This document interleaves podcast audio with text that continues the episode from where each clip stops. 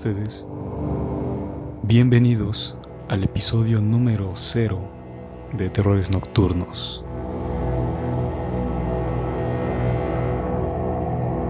En este episodio hablaremos de una de las mitologías prehispánicas mexicanas que se ha mantenido arraigada hasta nuestros días los nahuales.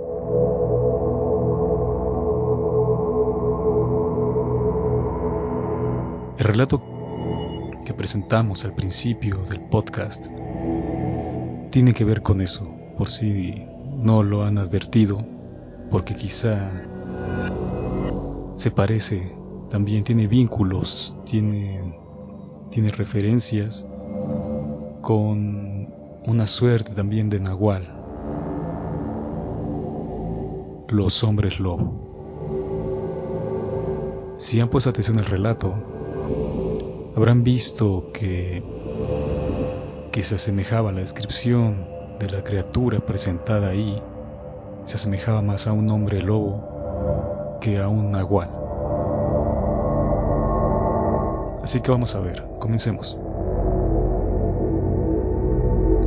Para entrar en materia, ¿qué son los nahuales? De acuerdo con la cosmogonía prehispánica, cuando una persona nace, también lo hace un animal. Es decir, a la par que un hombre nace, una persona, también nace un animal. Este animal se va a convertir en su protector y guía.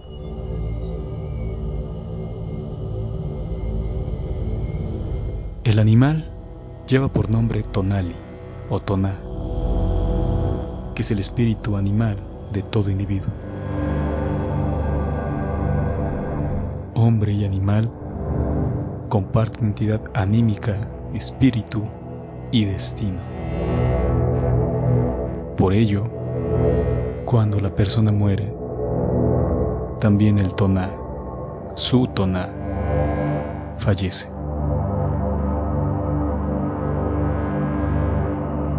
Ahora, hay a veces conexiones tan fuertes entre hombre y animal, conexiones mediante este espíritu, que, el, que la entidad animal, bestial, toma forma, encarna en el hombre. Por ello, la persona con esta conexión posee la habilidad de transformarse en el animal, el cual es su guía y protector. Y no solo eso, a veces es tan fuerte, tan fuerte, que la persona con esa capacidad puede transformarse en cualquier otro animal, incluso en algún elemento atmosférico. A estas personas son a quienes se les conoce como nahuales.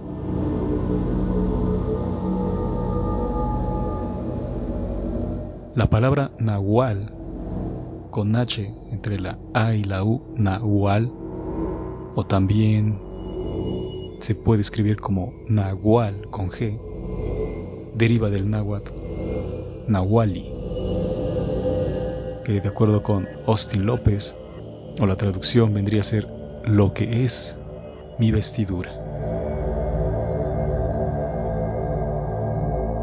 También se ha traducido esto Nahuali como oculto o disfraz.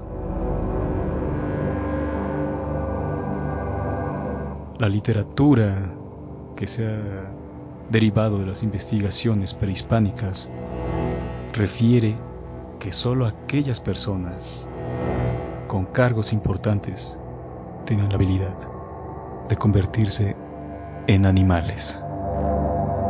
Ejemplos de esto. En la cultura maya quiché, el jefe Tekun Human tomaba forma de águila en tiempos de guerra. Otra parte, Nezahualpili, rey de Texcoco, hacía uso de sus poderes de animal para prever el futuro. También se dice que Huitzilopochtli tomaba forma de colibrí para estar cerca de las personas. Otra de las ideas que se tiene respecto de los nahuales es que están vinculados o son también brujos. Existen registros de creencias que hablan de que los nahuales son en su mayoría brujos, tienen este don, este conocimiento y se transforman en animales para, dicen, echar el mal.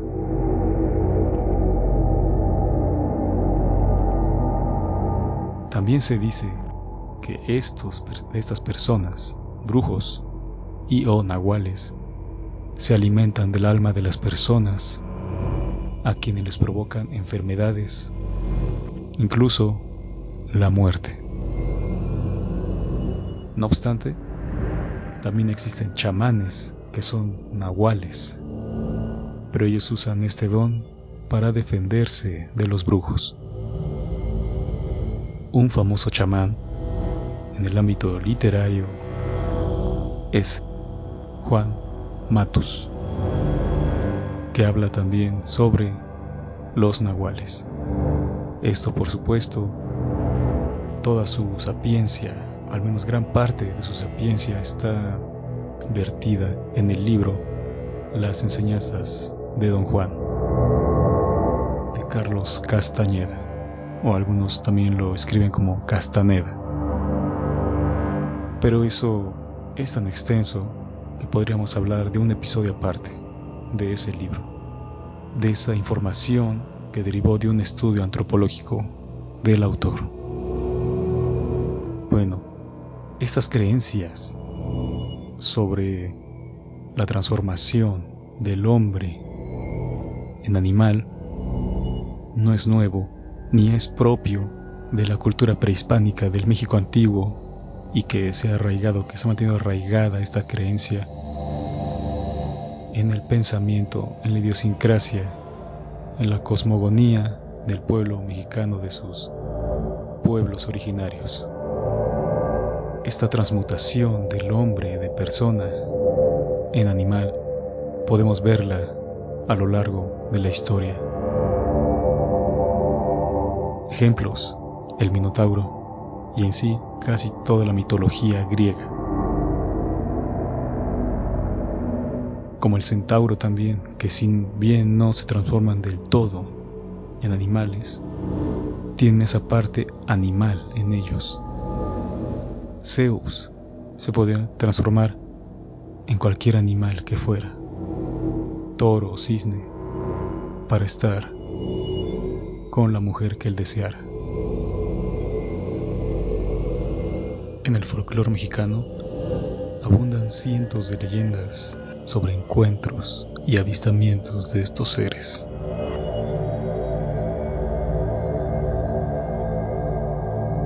El resultado de estos encuentros o desencuentros se ha derivado características que evidencian que se está ante la presencia de un nahual.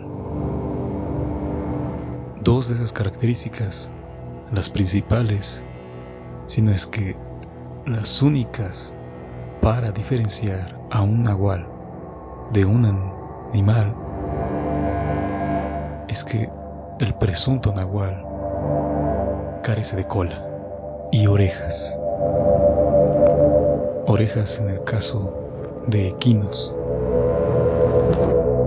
Bien podría transformarse en burro, en mula, en caballo, la ausencia de orejas o cola evidenciaría que se está ante un nahual o se ha visto a un nahual.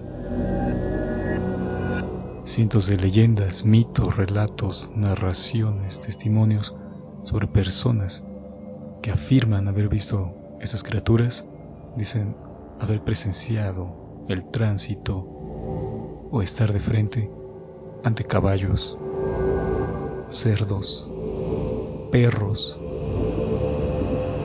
entre otros animales carentes de cola, sobre todo esa característica, no poseen cola.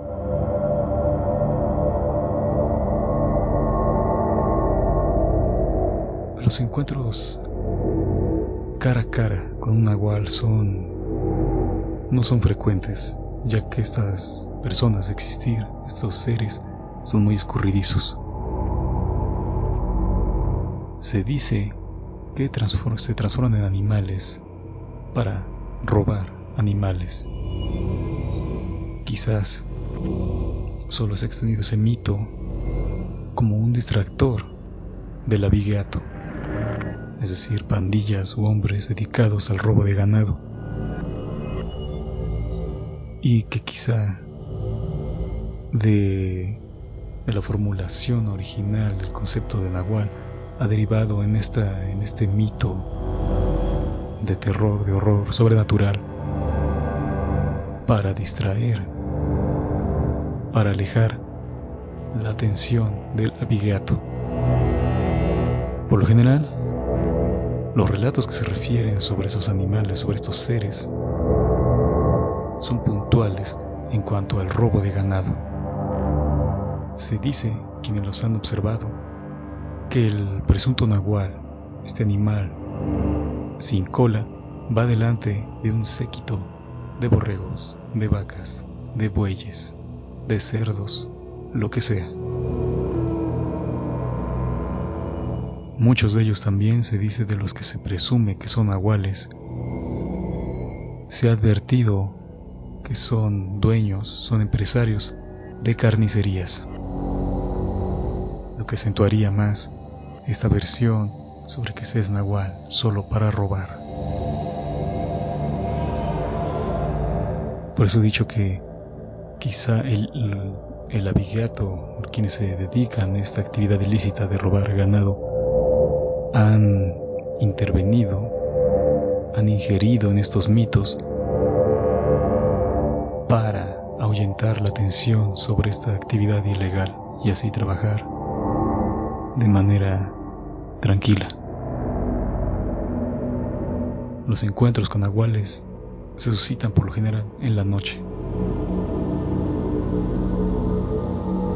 Estos robos se han advertido en la noche. Por eso creo que una habilidad tan increíble como la transformación en otra especie, en el caso de cualquier animal o fenómeno atmosférico, sería, no sé, ridículo pensar al tener esa capacidad, solo se dedique al hurto de ganado o abigueato. Por otra parte, hace algunos años, cuando cursé una materia de náhuatl, de lengua náhuatl, el maestro, quien impartía la, la clase, era un hablante nativo del náhuatl. No recuerdo bien la región, la región, bueno, venía de una región volcánica en los límites de Puebla. No recuerdo el nombre del pueblo, pero allí decía, él afirmaba que existían los nahuales, pero no como se conoce hoy como esa persona que se transforma en animal para robar ganado que al menos parece es la actividad que lleva a cabo la actividad principal, primordial, que deriva de su transformación en animal, ya que según dicen, siendo animal, hipnotiza de alguna manera o se comunica con los animales para que lo obedezcan. En aquellas clases, cuando tomé clases de náhuatl, este maestro decía que los nahuales no son estos seres que se transforma,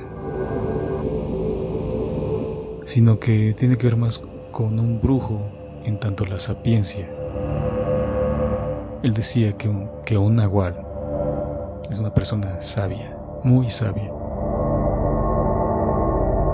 que tiene conocimientos arcaicos, universales, sobre todos los campos.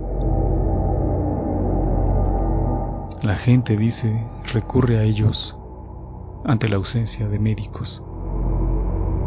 Ellos, estos nahuales, según mi maestro, son una suerte de médicos herbolarios, una suerte de adivinos, de médicos que curan el alma y la mente. Entonces la gente, al no haber en esas regiones tan distantes, no haber infraestructura médica, ni médicos por supuesto, o no lo suficientes, o quizá no buenos o no confiables, la gente acude a estas personas para hacerse limpias energéticas, de alineación de puntos vibratorios que no sé, o energéticos que les conocen como chakras, o a que les recete algo, alguna infusión, algún saumerio. Y dice que en efecto esas acciones llevadas a cabo de manera precisa como lo indica el nahual tienen excelentes efectos contra lo que se quiere combatir, lo que sea. Según dice él, puede curar hasta el cáncer. Por supuesto, esto no con hechizos o algo así, sino con herbolaria. Eso, dice él, son los nahuales, intérpretes incluso de sueños, que incluso pueden ver la energía. También, bueno, se les ha relacionado a los nahuales con los brujos por la relación, según el folclore mexicano, de manera puntual sobre las brujas y sobre todo en, en ubicaciones geográficas también distantes o en el campo, en las montañas. Allí hay varias historias aún que se cuentan de boca en boca sobre, sobre bueno, he escuchado una de manera recurrente en varios estados de la República Mexicana. Eh, mi mamá esta me la contó, después conocí este mismo enfoque en versiones distintas y la mamá, o sea mi abuela, se lo transfirió también a mi madre. Un relato sobre un matrimonio recién recién ayuntado y no recuerdo bien cómo va, lo investigaré y después hablaremos sobre las brujas. Pero en este caso, la mujer de alguna manera aprovechaba para retirarse de la presencia de su esposo, acudir.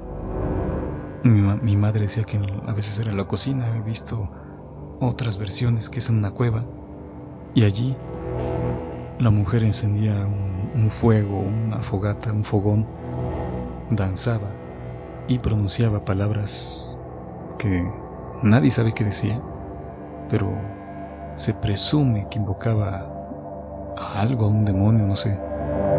Y allí dicen que tras danzar en cruz, de pronto sus piernas se desprendían y ella salía volando, transformada en un guajolote, siempre en un guajolote o totol, totola, como le llaman también aquí en México.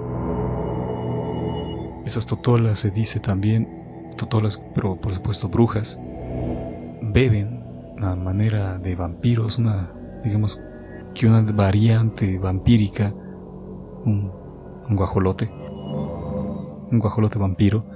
Bueno, estas brujas, transformadas en guajolotes, beben por medio de su lengua que les tiran de muy larga, muy larga, porque se posan, según ellas, buscando casas, residencias o sea domicilios donde haya recién nacidos o, bebés, bebés aún pequeños, se posan en, las, en los techos de las viviendas y de alguna manera que nadie sabe, afirman que hipnotizan a la madre, le hacen caer en un sopor absoluto, entonces duerme, mientras el niño queda despierto. Algunas madres recuerdan que escuchan al niño llorar y ver un listón que cuelga del techo hasta la cabeza o cuello del niño.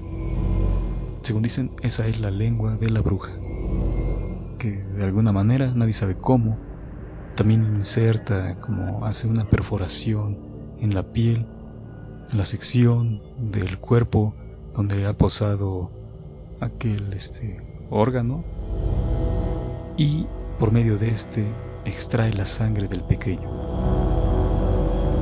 De existir habría esa vinculación, al menos en el, folclore hay esa vinculación de la transformación de humanos, en ese caso de mujeres, porque no se ha hablado de nahualas tampoco, sino de mujeres transformadas en guajolotas, que serían las brujas.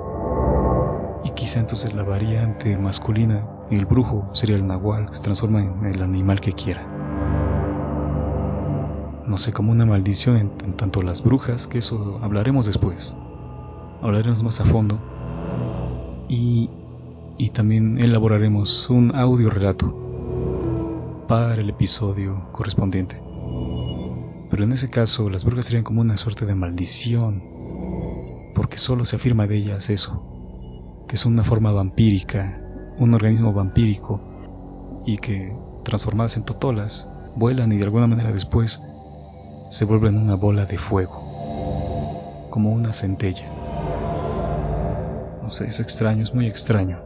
Y digo, no sé, suena ridículo todas estas aseveraciones, pero solo decir de manera puntual que un nahual se transforma en un animal para robar animales es, es muy limitado eso, tener un poder extraordinario para hacer algo muy limitado. En tal caso, bueno, yo me quedo con la versión de mi maestro, de que un nahual es una persona sabia, que por supuesto dice que sí tiene conocimiento de, de energías, de la manipulación de energías más allá de lo que conocemos, de hechos energéticos sobrenaturales. Pero no los dijo cuáles, no acentuó cuáles, pero al menos sí dijo claro que la transformación, la transmutación no es uno de esos hechos energéticos. Pero será real, serán reales estas creencias, estas leyendas Respecto del relato que presentamos, quiero decirles que es de mi autoría y está basado en hechos reales. Por supuesto, aquello referido en el audio no lo viví yo, no lo presencié. Sin embargo, ese relato, la narración de aquellos hechos, fue atestiguada por uno de mis primos. Aquel ser, entre lobo, perro, una suerte de cánido, que allí a punto que tenía la morfología de un oso por las dimensiones ingentes de su cuerpo. Ese ser fue señalado por el testigo de primera mano como uno de los vecinos de la región donde vive. Por supuesto, esta persona era conocida entre todos. Como se como se refirió en el relato, en la cúspide de la montaña del cerro tenía su casa, una vivienda humilde conformada, como se dijo, de piedras, en gran parte. Era una choza, a manera de pirámide, pero sus bases eran de piedra y lodo. Allí, en el perímetro de su hogar, mejor dicho, detrás de su hogar, mantenía un hato de cabras y borregos bastante considerable, que cada día sin saber por qué el hato aumentaba. Esta persona, como habrán advertido en el relato, era humilde, muy humilde. De acuerdo con las personas que conocieron a esta, de hecho era una señora, una señora ya un tanto, no del todo, no del todo anciana, pero sí quizá rondaba entre los 50 y 60 años. Vivía sola. Vivía sola y poseía todo ese hato de cabras, de animales, al menos 100 cabezas. ¿Cómo es que los conseguía? Bueno, se sabía, se decía que era eso, que era un nahual. El relato tiene que ver con eso. Les contaré el final. Si el final allí en el relato, en el audio relato, es un final abierto, les voy a contar la conclusión exacta, de acuerdo con mi familiar, de cómo se suscitaron los hechos. Todo lo que ahí narré es cronológicamente exacto. Fue así, según mi familiar, como acaecieron los hechos.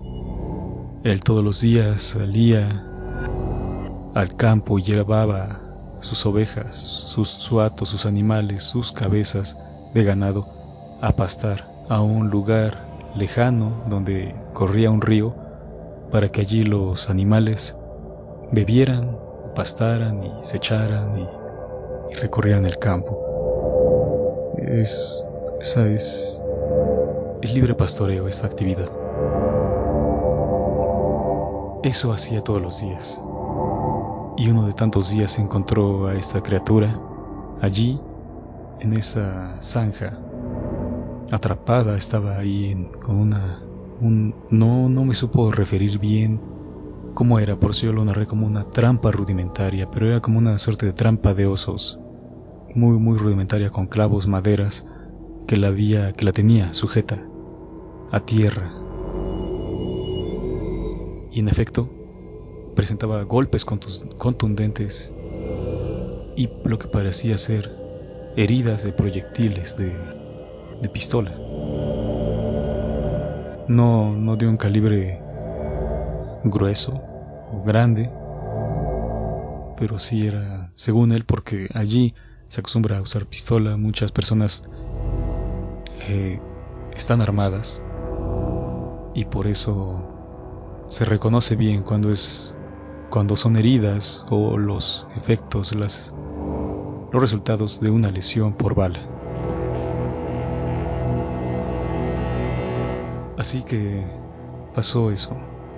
Tenía tanto pelo esa criatura que no se podía advertir del todo su fisonomía. Las patas, como dije ahí, habían perdido pelo y parecían humanas. Entre humanas y bestiales, como si tuvieran, como si fuera una suerte de corrupción genética y las extremidades fueran deformes.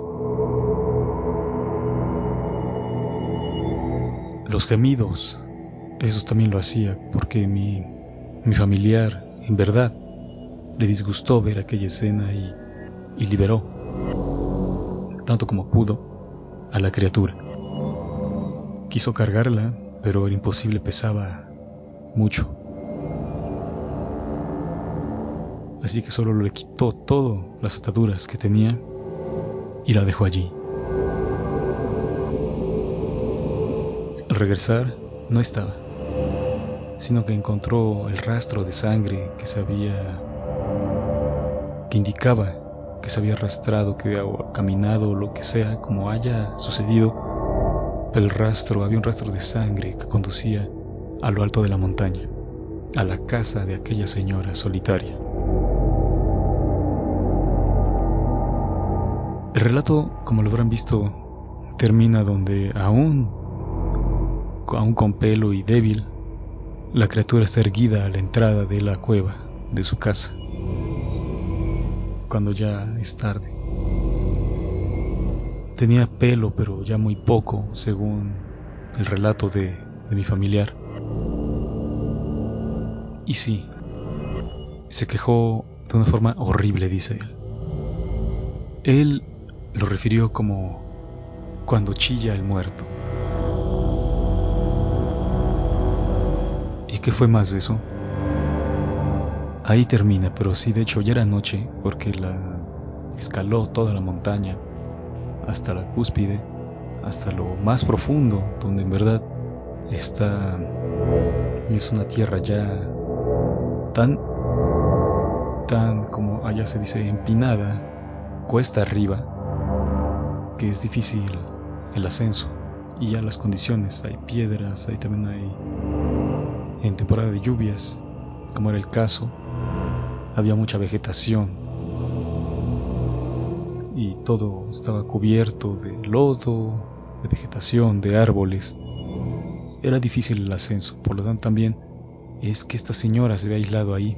Esta situación, ese contexto de su hogar, de su vivienda, acentuaba el mito sobre su capacidad de convertirse en animal. Mi familiar vio a esa criatura, justo como lo describo al final del relato, y le entró tanto miedo que decidió retirarse. Se retiró tan rápido como pudo, corriendo. Bajó la montaña y fue a su casa, donde les contó a los demás, a su familia, lo que había sucedido, lo que había encontrado. Y cayeron en la conclusión, cayeron en la cuenta de que, en efecto, la anciana que vivía en la cúspide de la montaña era una nahual. Alguien, se supone eso, que alguien la hizo pagar. A los pocos días, alrededor de 15 mm, días, la mujer falleció. ¿Cómo se enteraron de esto? Por la soledad de la mujer. De pronto veían que dos personas, dos hombres varones, jóvenes, bajaban, a veces uno, a veces otro. Bajaban y subían a la montaña. Así que, al saber que la señora vivía sola, una le preguntaron a, ambos jóvenes qué hacían ahí. Y ellos afirmaron como los hijos de aquella señora. Refirieron que se encontraban allí porque la mujer estaba muy enferma. Cuando se les preguntaba sobre qué padecía, sobre el padecimiento, no sabían responder, solo decían está muy enferma, no se puede levantar. Y transcurrieron los días y la noticia llegó. La mujer murió. Tras hacer los rituales correspondientes a los actos fúnebres, aquellos muchachos, los que se presentaron como hijos de aquella señora, no se les volvió a ver jamás. Solo quizás vinieron a enterrarla y desaparecieron. Por ello,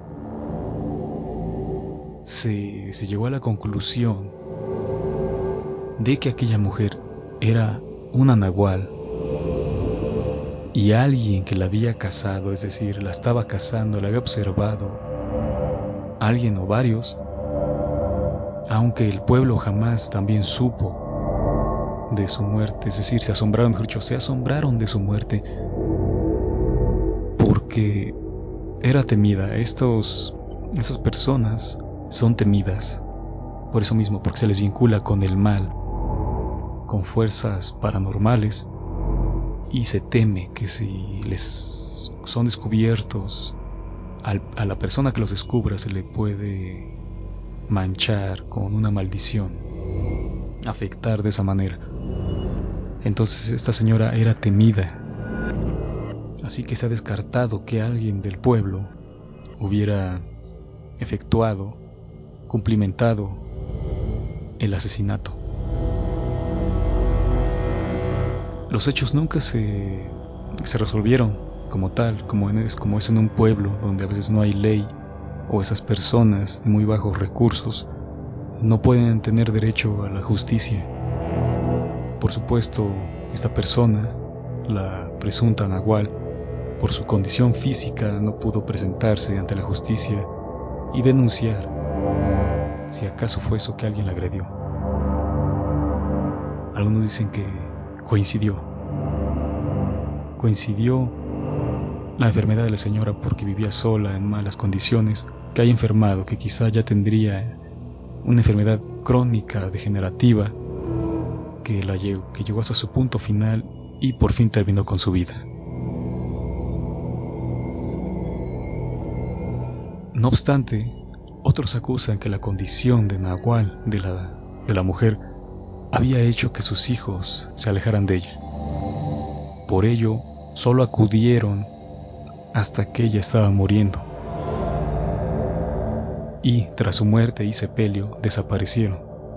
Es decir, no querían que los señalaran, que fueran conocidos como los hijos de un nahual o de una nahuala. Este misterio jamás se resolvió. Las suposiciones están allí todavía. La casa fue demolida. No se supo quién, no se supo si por las condiciones atmosféricas, por el tiempo o por los hijos. Porque en algún momento mi primo subió otra vez a la montaña. Tiempo después, después, quizá unos dos, tres meses después del fallecimiento de esta persona y descubrió todo hecho una ruina. Los borregos también desaparecieron. Jamás se supo de su paradero. Y eran bastantes como para pasar inadvertidos. Si es que aquellos hombres, los presuntos hijos, o los que se afirmaron como hijos, como vástagos de esta mujer, los, los hubieran llevado consigo. Nadie supo y nadie sabe lo que acaeció es aquella tarde que murió la señora. Ni mucho menos si acaso ella era aquella bestia en la depresión del terreno, cómo es que llegó allí. El relato que les referí solo es la evidencia, la única evidencia por llamarlo así, por supuesto, bueno, no lo es en tanto que ya ha sido intervenido, pero eh, el testigo, el único testigo de aquello es mi primo. Y eso tal vez no sé, pudo haberlo inventado o, o pudo haberlo exacerbado. Quizá las dimensiones no eran tan grandes, quizás si se trataba de un perro que, al, que alguien mató, que alguien quiso castigar por porque la gente es desgraciada, por vengarse de algún vecino, no sé y quizá eso tiene que ver con un paralelismo, como dicen algunas personas, entre la enfermedad y el desarrollo, el encuentro con ese animal. Quizá ese paralelismo, estas situaciones que se conjuntaron en el tiempo, dieron lugar a este mito de, de quizás ir un perro y la señora al mismo tiempo estaba muriendo y se le relacionó. Pero ese familiar tiene otras historias que más tarde también las intervendré y los haré audiorelatos para que las disfruten. Historias muy muy interesantes. Historias también, porque si bien esta no tiene sustento al menos que la palabra de esta persona, si hay, hay otros relatos que él vivió, que él presenció, hechos que él presenció, de los que fue protagonista de los que también en situación geográfica, en contexto, han dado cuenta otras personas. Así que ya, ya hablaré también de ello.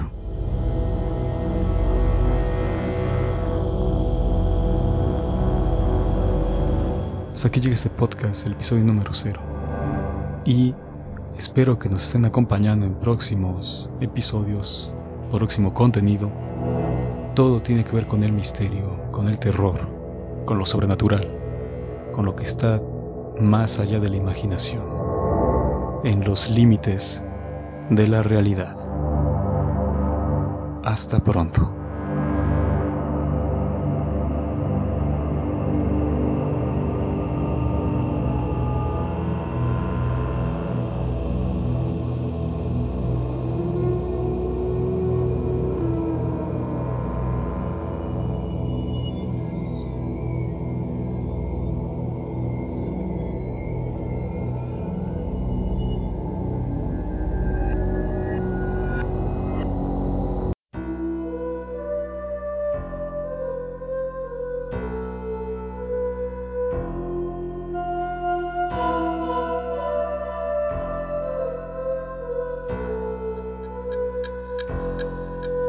Y ahora sí, llegamos al fin de este episodio, el episodio número 0 de Terrores Nocturnos.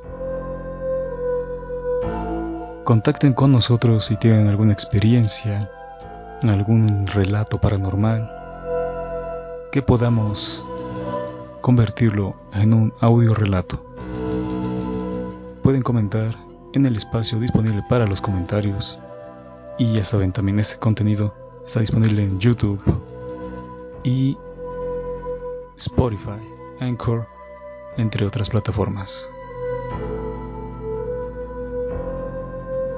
Síganos en redes sociales, compartan este contenido, comenten. Y otra vez, muchas gracias por su tiempo. Y hasta la próxima.